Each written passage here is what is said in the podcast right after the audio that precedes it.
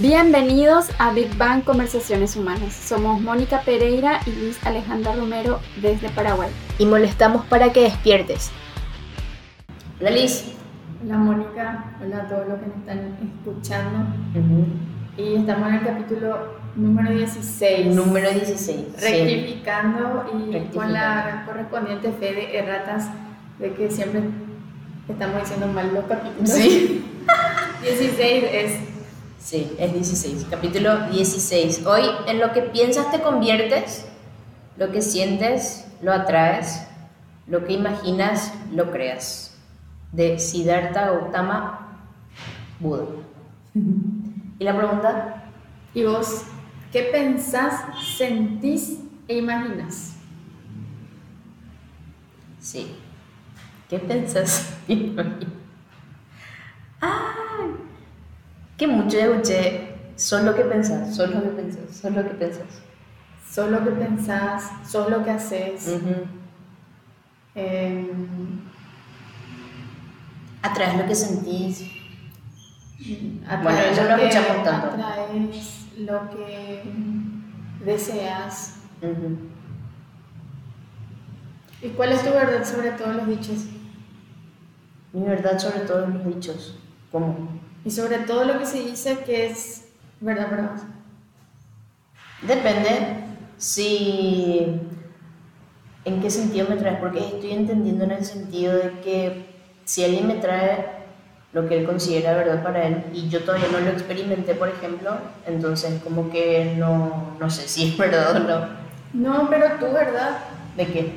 Y de lo que estamos diciendo. Ah, en lo que sí, re. En lo que piensas te convierte, lo que sientes lo atraes, lo que imaginas lo creas. En, en lo que sí. Eso dice Buda. Eso dice Buda. ¿Y qué dice Mónica? ¿Qué dice Mónica? Que sí, también es. Porque experimento eso. Porque experimento, o sea, por eso justamente, o sea, si me traes algo que para vos ya, pasa, ya pasó por la experiencia y yo todavía no pasé por la experiencia, entonces como que tu verdad me ayuda, no me ayuda, sino que lo sirvo si es que lo lleva a la experiencia. Y esto, por ejemplo, si lo que piensas te conviertes, es tal cual. Porque antes, por ejemplo, mis pensamientos eran, wow, no voy a poder, es imposible, o sea, millones de negatividad, literal, duda, mucho, mucho.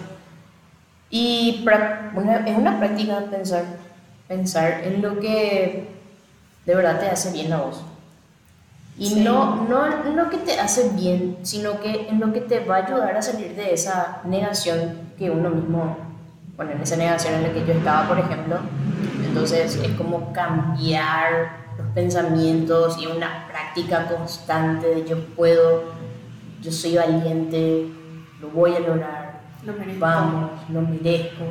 Sí, es una, una práctica de todos los días de todos los días y te ayuda muchísimo. Obviamente hay días de bajón, pero ahí otra vez metele tu pensamiento para no ir abajo. Creo que los momentos donde más cuestan son donde está el límite del sistema y tu creencia, así como los memes como estábamos hablando la vez pasada. Ah, sí, sí, sí. Que venimos la memética. Con, con, un cableado, con un software ya ahí incorporado que nos hace funcionar en piloto automático. Ir contra nuestro cableado instalado ya, contra nuestro sistema operativo, ¿sí? es mucho esfuerzo. Muchísimo. Para el cerebro. Muchísimo. Pero yo también coincido con, con lo que dice Buda y destaco mucho que son aspectos totalmente abstractos lo de pensar, lo de sentir y lo de imaginar. Totalmente. Que hoy justamente estuve atendiendo a una paciente que está embarazada y estábamos conversando sobre su experiencia. Ella estaba con un cuadro de migraña y embarazada no se puede medicar. Entonces me hizo pensar esto. Yo ya pasé también por la experiencia de la maternidad. Sí. Y mi experiencia fue totalmente diferente, ¿verdad? Porque yo nunca sentí nada raro durante todo mi, embarazo.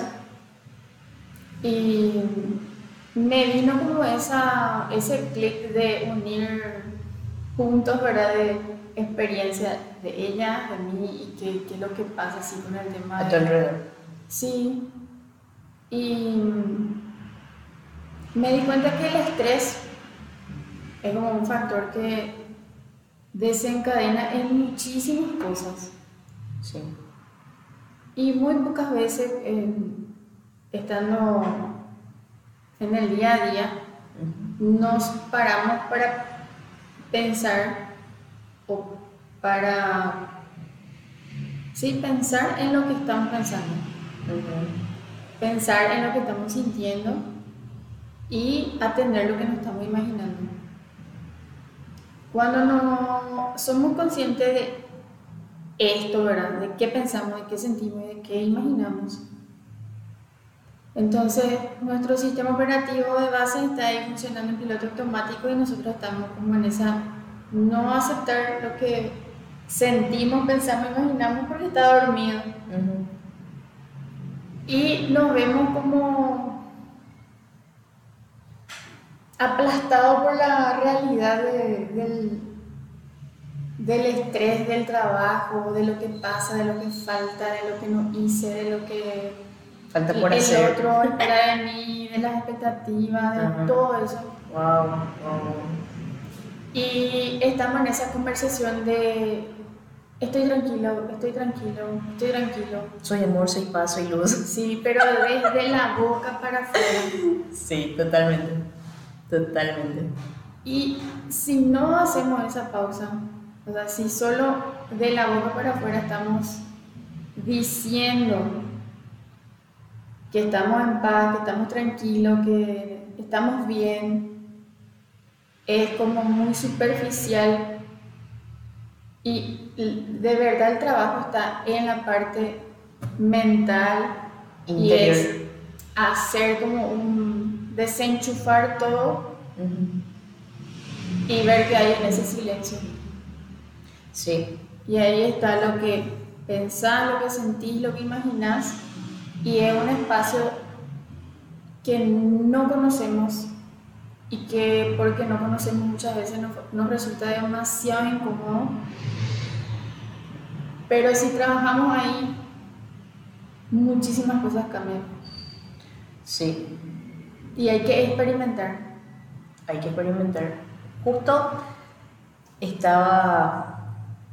es- Bueno, me dije, qué geniales son las distinciones. O sea, tipo, qué geniales es tener distinciones.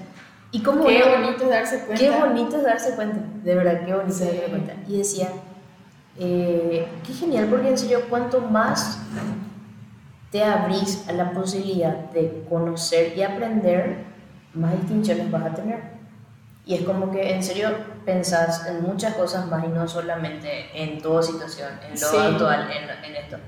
Y tipo, mantener esa atención, o sea, porque cuando uno ya va practicando el atenderse, es como que ya cuando sucede, es como que nos damos cuenta, pero ya andamos en un piloto automático de darnos cuenta nuevamente. Sí. Entonces es como que más rápido gestionamos. Al principio evidentemente cuesta porque no estamos acostumbrados a atendernos, atender lo que pensamos, atender lo que sentimos, atender lo que decimos. Y, eh, pero cuando estamos en ritmo, obviamente como todo, como todo es práctica, ¿verdad? Pra- Practicas para el deporte, practicas para la Sí. cocina, hasta que te salga de cierta forma, ¿verdad? Entonces es lo mismo. Y estaba diciendo, con relación a la memética, a nuestros memes, estamos leyendo un libro que nos da, o sea, tenemos que tener hábitos de lectura. Bueno, y generalmente se dice que en 21 días puedes cambiar ya un hábito, pero nuestro librito dice que en 30... bueno, quién sabe, ¿verdad? Cada persona Que- es sí, claro. Cada, cada libro diferente. cada libro con su... Y a eso es lo que me iba en cuanto a la memética, porque es como que estamos teniendo, o sea, tenemos un hábito de lectura y eso va a ayudar a cambiar nuestra memética de, por ejemplo, no hacer nada en esos tiempos en los que nos piden. Y son 30 días de hacer algo para cambiar un hábito. Y lo mismo con los pensamientos, por ejemplo, o sea, si, tenemos, queremos, si queremos tener pensamientos nuevos, renovados, que nos alimentan el alma, el espíritu, que nos elevan, elevan el espíritu, creo que es una cuestión de hábito también para poder ir agarrando. Fortaleciendo. Y fortaleciendo. Y es Y manteniendo. días. Porque en- lleva mucho tiempo instaurar un hábito bien. Sí, Porque cuánta gente, por ejemplo, empieza una dieta y después deja. sí. O empieza el gimnasio y después deja. Ujú. Y lo de imaginar, por ejemplo, o el ejercicio de pensar, sentir, imaginar es un ejercicio que nunca nadie empieza. No. Imagínate, luego que de ahí partimos.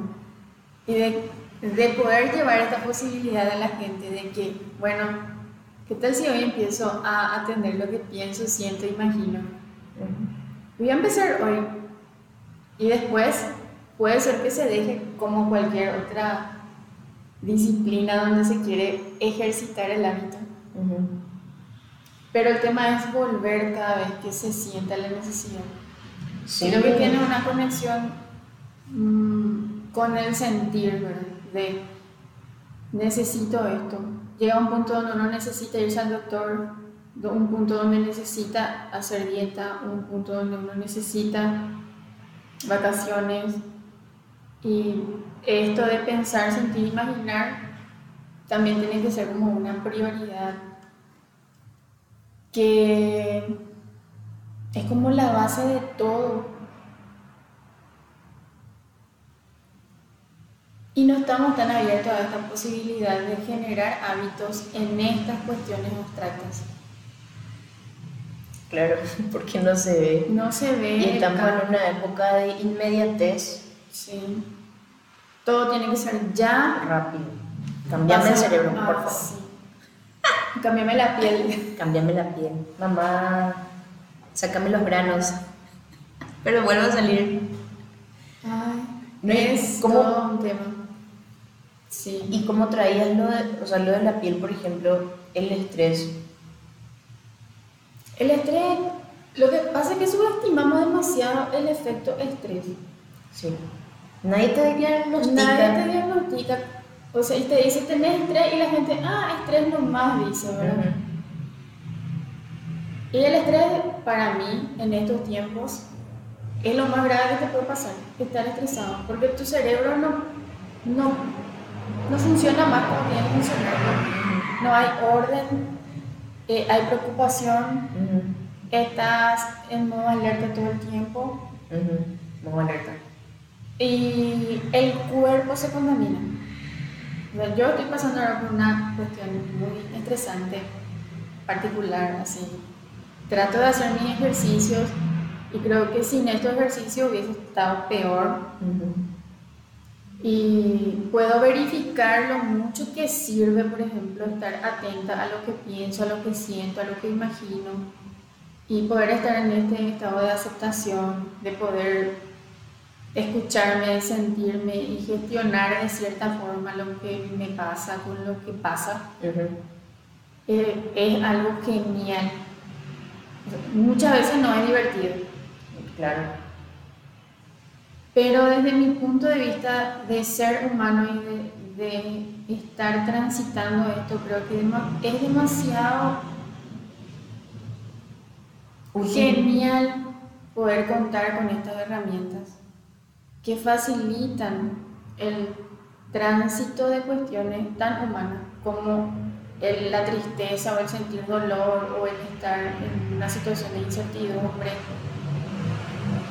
que muchas veces nos, si no tenemos estas herramientas nos ahogan, nos limitan en muchísimos aspectos de nuestra vida.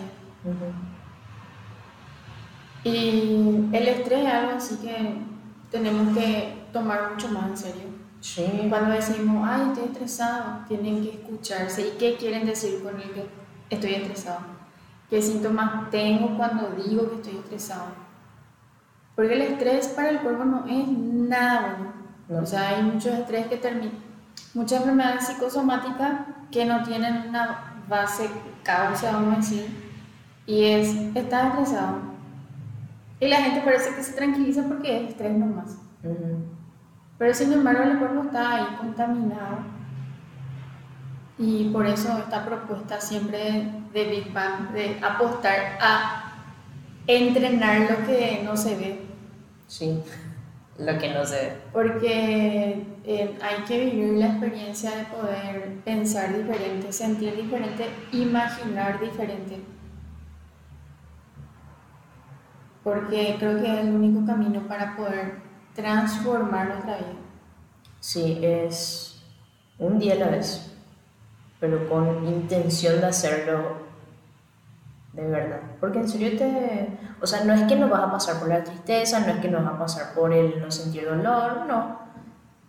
Eh, las herramientas son para ayudar a transitar esos momentos. O sea, es como que lo vas a pasar, pero no lo vas a pasar mal. No, no vas a tener ese, esa interpretación de catástrofe de lo que está pasando. Sí, Porque hay situaciones como pasar dolor, angustia o que Desesperación. alguien, alguien, eh, esté en ese estado que se va a morir, que esa posibilidad.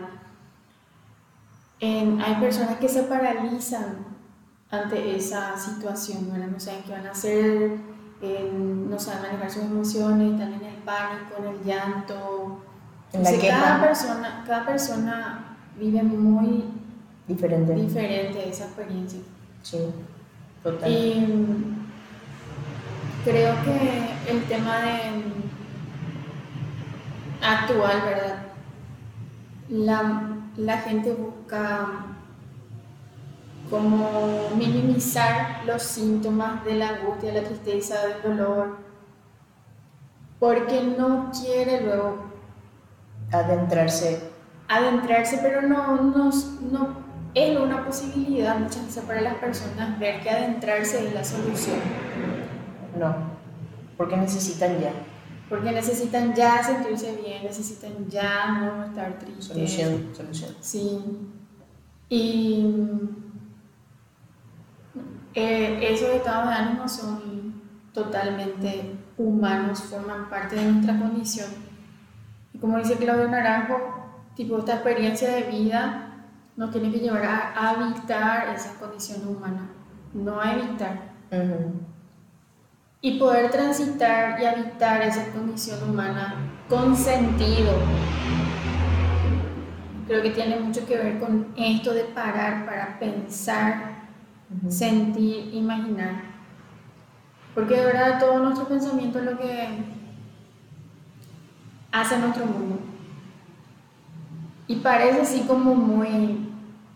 No se entiende mucho de cómo lo que pienso es lo que ¿Cómo puede ser? re- mi realidad. Cuando decimos que el lenguaje genera la realidad, la identidad y la calidad de las relaciones, em, parece así como, ¿qué? Así como que no tiene sentido. Pero es experimentar para poder decir si es cierto. O sea, nosotros de la experiencia ya estamos hablando con, con más certeza sobre lo que significa, ¿verdad? Que el lenguaje em, tenga ese poder generativo y de que hoy estemos de acuerdo con lo que dice Buda, ¿verdad? De que lo que pensás, en lo que pensás te convertís, lo que sentís lo atraes y lo que imaginás lo creas. Ujú. Ay, creo que mi hinchito se fue abajo. Ahí se sumó Ariel. Hola Ariel, desde el oriente. Del oriente. Desde el oriente. Qué gusto, saludotes. Sí, así mismo es. ¿Y en qué estado de ánimo te quedas, por ejemplo, de, ciertas situaciones? ¿Cuál es el estado de ánimo que rige según lo que hayas pasado? Eso también es cuestión de ir gestionando cuando uno se atiende. Cuando uno se atiende. O sea, dije a mí, hace rato que estoy triste. ¿Y por qué estoy triste? Verdad? Hace rato que estoy desesperada. ¿Por qué estoy desesperada? Y parece tan fácil preguntarse, pero la gente no se pregunta Directamente busca qué voy a hacer Sí. para no estar triste. Sí. No para evitar la tristeza y ver qué hay ahí de Sí. fondo. Me pasó que me quedé con mis sobrinos, hicimos pijamada, con mis sobrinos aprovechando el feriado y en mi transparencia de de decir no generalmente, mi sobrinita me decía, te amo a leer, no, le dije, vamos a jugar, no, le decía, no, no, no. Y de repente mi sobrino me dice, o sea, de repente se fue mi sobrinita, se fue mi sobrina, y ay, la noche estaba así, ya me voy, y se va ahora. ¿Por qué se fue? ¿Y por qué no, no vas a jugar nada con ella? Me dijo, mamá, ¿por qué? Le dije así, y ahí me A quedé. todo le dijiste no. A todos le dije no había sido y me dijo... ¿Quién se va a querer quedar a tu lado? No, quién sabe, ya se fue Ailana. No, y me dijo, mi sobrino me dijo, pero si a todos le dijiste que no, tía, vamos a jugar, no, tía, quiero leer, no, tía, ay, juez, literal no me daba cuenta, y me quedé así, gran siete, qué, qué feo, y dije así, ¿en serio yo le dije que no? Y sí, literalmente le dije que no. Bueno, entonces le, le volvimos a llamar a mi sobrinita y le dije, Chailana, hija de mí, perdón, perdón, no, no pensé en decirte tantas veces no, ¿verdad? Y ahí, o sea, me quedé en un estado así de Reflexión. refle- reflexivo, así, triste, triste y reflexivo. Porque en serio dije, wow, y es que uno no se da cuenta. Pero imagínate el lindo proceso de poder darte cuenta. Ay, ese tipo de... Y ese tipo de poder me gusta. pedirle disculpas a un niño. Y poder remediar. Uy, sí, es una cosa, qué loco. Y qué, qué lindo que te pasa a vos de adulta. Y qué lindo que le pasa a ella de niña. Sí, total. O sea, creer en la posibilidad de que un adulto puede cambiar de opinión. Sí, Porque esa es la posibilidad que se le abre a ella. Porque si no se queda con. Todos los adultos sí. dicen que no. sí, por eso. Y, eh, y no quieren jugar, no son pacientes, por ejemplo. Sí. Y es que estábamos en la marcha de jugar, entonces era como que, no, no, no, mamá. Y sí, dije, gracias, gracias porque me pasa esto ahora. Porque en serio es como que no te das cuenta de lo que, de lo que vas dejando en la gente. Sí. Si es que tampoco te dicen, ¿verdad? Claro. Y era muy genial que mi sobrino también me traía esto. Sí. Así que de ambas partes, súper genial. Y así, y así.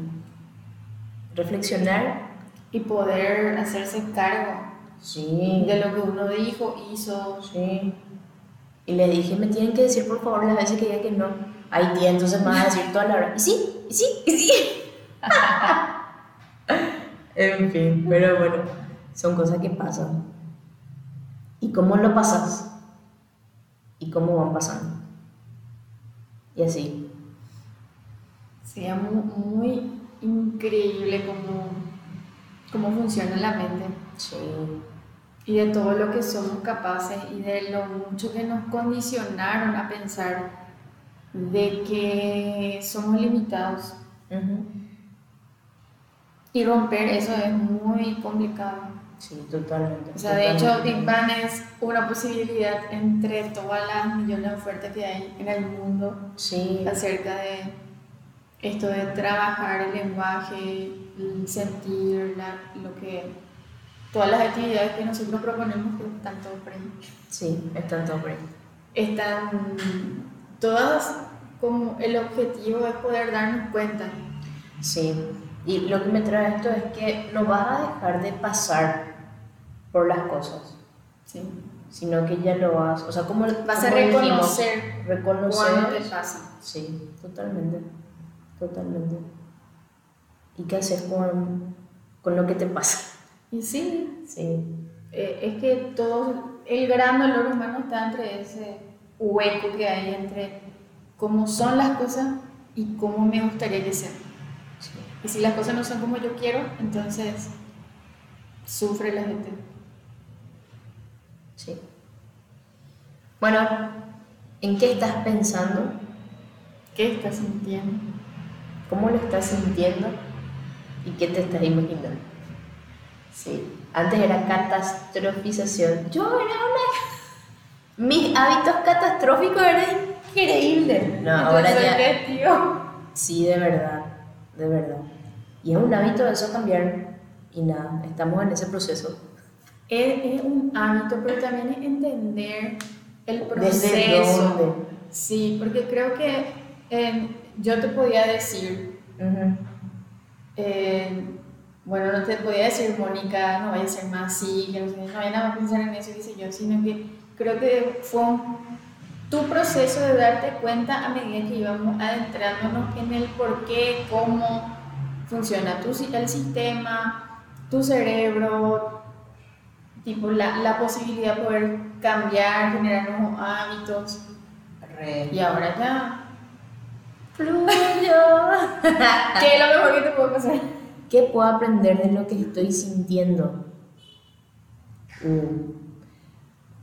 Y esa es una respuesta que te, sí. O sea, la respuesta es algo que personal. Porque mm, esto, esto es lo lindo de hacerse preguntas. Porque no hay una verdad. Yo, por ejemplo, ¿qué aprendí? O sea, tipo trayéndote mi ejemplo a, a, tu pregunta, Ariel. Cuando mi sobrino me dijo, eh, se fue a Ilana porque le dijiste muchas veces no, no, no, ¿verdad? Y cuando me dijo eso, yo sentí así un, ah, Dios mío, mal, triste y todo, lo, todo el bajón posible. Y dije, wow, o sea, tipo, ¿qué aprendo de, de lo que me hizo sentir en ese momento? Es que, uno, que le estoy negando a una criatura sin darme cuenta, por ejemplo, la negación que le puedo dejar y lo que ella puede sentir de recibir tantos no a la vez, ¿verdad? Dije, hija de mil, qué feo, porque desde niño es como que, bueno, dentro de un ambiente de negación, o sea, ¿qué futuro te esperaba? O sea, que, ¿cómo vas a ir por la vida? O sea, es como que... Para la nena ya va a ser normal que le digan que no. Claro, y es como que ella se va a imaginar que le van a decir que no directamente, entonces no va a ser una posibilidad de arriesgarse ella a buscar algo o hacer algo. Entonces, desde ese punto, eh, eso aprendí, uno, ¿verdad? Aprendí también la paciencia porque ya estábamos jugando, ¿verdad? Y no, no estábamos teniendo paciencia y dije, gracias, bueno, de nuevo. el arte. Chicos, venga, vamos a jugar, ¿verdad? Entonces, el arte de la paciencia. De una oportunidad. Por favor, una oportunidad de corazón les pido, por favor. Entonces volvimos a jugar, ¿verdad?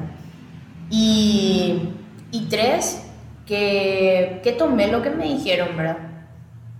de escucharles a ellos, de decirme, che, muchas veces no decís no y, qué, qué querés que hagamos contigo, Y así.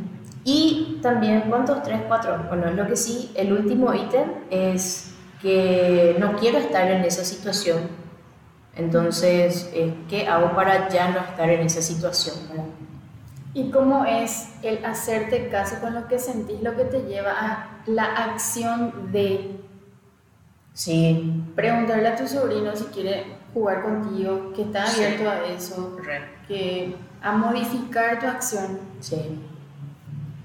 Yo particularmente como tratando de responder el que aprendo cuando escucho lo que siento, es que uno no se puede lo equivocar si es que hace lo que siente, si le hace caso a lo que siente. Y creo que haberme escuchado tanto es lo que me hace estar acá, aquí, haciendo lo que hago y que me encanta. Tipo, yo estoy enamorada de mi vida. Tienes sus momentos, claro, como tú, humanos. Creo que esa es la palabra que más le, le, va, a, a todas las situaciones que a veces no son las que quisiéramos, pero en todo hay un aprendizaje que rescatar. total. Y ayer Ayer estaba teniendo una conversación con Alejandro, mi hijo de 11 años.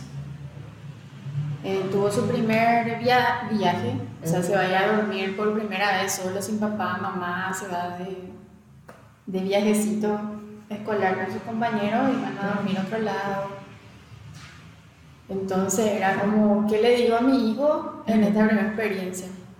Y eh, toda la mamá del grupo estaban desesperada, tipo, querían seguir el colectivo, alquilar habitaciones ahí, algo cerca del hotel, qué sé yo.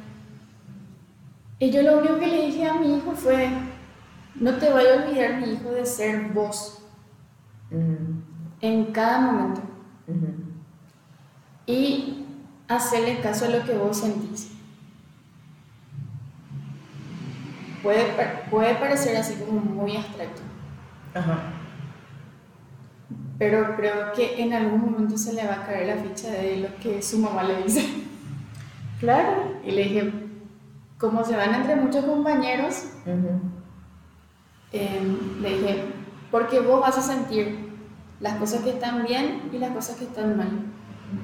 No hace falta que nadie te diga, esto está bien, esto está mal, esto no se qué, vas a sentirlo. Esto se hace, esto no se hace. Sí. Entonces, ese fue mi, mi consejo de madre para mi hijo. No vaya a dejar de ser vos y hacer lo que sentís, seguir lo que sentís. O sea, no vaya a seguir lo que todo el mundo hace, sino que escuchar primero qué es lo que sentís que está bien. Ya le estás entrenando en ese mundo abstracto. Y sí, porque de verdad es como lo siento que es lo que me sirvió a mí. Claro. Y que fue muy difícil construir. Ojalá alguien me hubiese dicho ya eso cuando era criatura. ¿Verdad? Hubiese sido todo mucho más fácil. Sí. Y es en los tractos y es el lenguaje también mm. con el que le llevamos esa posibilidad a los niños. Mm. Porque así como a tu sobrina, a tu sobrina se le abre un mundo. O sea, hay, ese, hay adultos que me pueden decir que sí, le abre todo un mundo de posibilidades. Todo, Sí. Es increíble. Y tipo, que le den. ¿Cuántos años tiene tu sobrino? Seis. Seis. Seis, siete, ocho, nueve. Mi, mi sobrino que me llamó la atención tiene seis, siete, ocho, nueve. No, más grande. Nueve. Ah, el del medio. Sí, Gonzalo. Y eh, es genial y, y, poder escucharle a los niños y dar la autoridad también para corregirnos nosotros, para abrir nosotros a esa posibilidad de que ellos nos traigan ese darnos cuenta es increíble. Sí, sí. Es muy justo y necesario. Sí, pero hay que estar abierto y hay que estar atento. Y... Pero es un ejercicio. Es todos los días, sí. O sea, es, es muy dejar tu orgullo, el, el orgullo así de que sabes que tenés que hacer pero no querés hacer para evitar más, ¿verdad? O sea, es dejar el orgullo y ponerte a la estatura de él. Sí, y hay un momento donde en el entrenamiento ya no es más dejar tu orgullo. Porque vos no sentí que dejaste tu orgullo para volver a llamar a tu sobrino. No, para nada. Y, por, eh, no. eso, tipo, cuando ejercitas lo suficiente, ya no es más una cuestión de dejar de lado algo de mí para hacer algo. No, claro, o sea, eso cuando ya estás entrenado, pero cuando inicias, sí. cuando inicias, o sea, eh, a la gente le gana luego ese sentimiento, por eso no entra en acción. Sí, total. O sea, es como que al empezar es así, orgullo 100% y no haces nada. O sea, no querés porque es como que, como estamos siempre en la razón, razón, yo tengo la razón, entonces no puede ser que un niño me corrija, por ejemplo. Entonces, tipo, dejar que un niño te corrija es dejar el orgullo. Sí. O sea, por darle un ejemplo nomás, ¿verdad? O sea, no. Pero sí, al iniciar, lo primero que tenés que dejar ahí es la razón y el orgullo, por sobre todas las cosas, para poder iniciar este viaje. De lo contrario, no hay forma de entrarse en uno mismo. Y genial es, genial el proceso. Sí. Es muy genial, es muy. Liberadores. Liberadores, pero en serio se me hace como. Es como una carrera, ¿verdad? Cada uno a su propio tiempo. Cada uno a su propio ritmo, literal, literal. Y si bien nosotros estamos acá como para ayudarle a la gente que viene, no es que nosotros sepamos todo, No. sino que estamos en nuestro propio camino, un poquito más en el, en el frente que algunos, Probablemente. pero no es que hayamos llegado a ningún destino definitivo. Creo Sí. que esto del aprendizaje y el de conocernos no termina nunca, porque no somos, nos vamos haciendo en el camino. Entonces, Sí. hoy podemos decir algo, pensar algo y mañana cambiamos de opinión. Cambiamos de opinión. Sí. Para, para abrirnos a más distinciones Y a más y a posibilidades. más posibilidades. Sí. Y genial es poder decir, hoy aprendí algo nuevo. Sí, re. El que cree que sabe todo luego ya no está en la posibilidad de crecer ni de expandir su mente a otras cosas. Sí, totalmente. Y, y aparte es como que es genial que, por ejemplo, uno que ya pasó, te traiga lo que pasó y de repente te ahorra procesos, ¿verdad? Sí. Entonces, como que, ¡wow! Ese, esa era mi teoría de adolescente. Sí. Sí, yo siempre decía, para que yo me voy a equivocar si veo que todo el mundo está cometiendo el mismo error. Es verdad. Y bueno, ahí Lalo opinó, los niños te dan cátedra en su forma de pensar totalmente. Si escuchamos y estamos atentos, ¿verdad? Sí. Saludo a Miss Leti. Miss Leti se unió también y la frustración de los adolescentes rebeldes, entre comillas, tiene que venir manté de una niñez llena de nos, dice. Sí, yo creo que con el tema adolescente, tenemos que hacer un podcast de adolescente Sí. y hablar de qué adolescencia tuvimos. Ay, de por ahí, Ariel, nos podemos hacer un vivo contigo, Sí. podemos programar, vos desde allá, nosotros desde acá. Entonces programamos un, vivo contigo, nos hablas de tu experiencia. Y, eso le abrir posibilidades a mucha gente. a mucha gente. Que no se anima a, Ay, a mira, pedir. Ariel, justamente Ariel dijo eso. Sí, Arielito. Ariel. Qué presión, dice. prepárate ya, prepárate emocional, mental, con Ah, corazón. A lo que quería llegar es que me acuerdo, en- había una psicóloga que decía ah, que muchas veces cuando los padres dicen que sus hijos están en la adolescencia, Eh, padres que ya pasaron por ese proceso, es como que le dan el pésame a los padres, ¿verdad? Ay, Dios mío. Y, Sí. ¿y, y por qué tiene que ser así? No sé, yo creo que mi, mi hijo tiene 11 y para mí se viene un proceso hermoso ¿No? de poder verle ser él. Yo siempre digo eso. Yo creo que el gran tema ahí de lucha y de rebeldía, la rebeldía en los adolescentes es justa y necesaria. Sí, Porque si no, van a terminar siendo como los padres. por favor, no. Se viene la revolución. La revolución de Los los herejes. Sí, los herejes. Sí, de verdad. Es justo y necesario ser uno mismo en la actualidad. Sí. Y eh, creo que ese es el desafío que nos dejan ellos ahora a nosotros que venimos de una cultura De obediencia. de obediencia. Entonces, como que, sí, hay cosas que de nosotros pueden tomar y nosotros de ellos. Y es una, que él es, es estar abierto a, ese, a esa conversación. Sí. Porque ellos tienen mucho que enseñar a nosotros. Muchísimo, muchísimo. Y ellos se pueden nutrir de nuestra experiencia, que nuestra experiencia no es tampoco la verdad. No. ¿Qué dice el pergamino de la experiencia? Se le ha dado un valor Un valor exagerado, Exagerado. a la experiencia. Mamá. Yo sé porque tengo experiencia. Sí. Y creo que cada uno tiene que hacer su propio camino de experiencias. Ujú, Totalmente.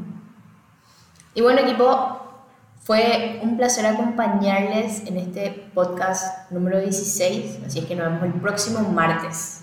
Nos vemos. Que les vaya súper bien.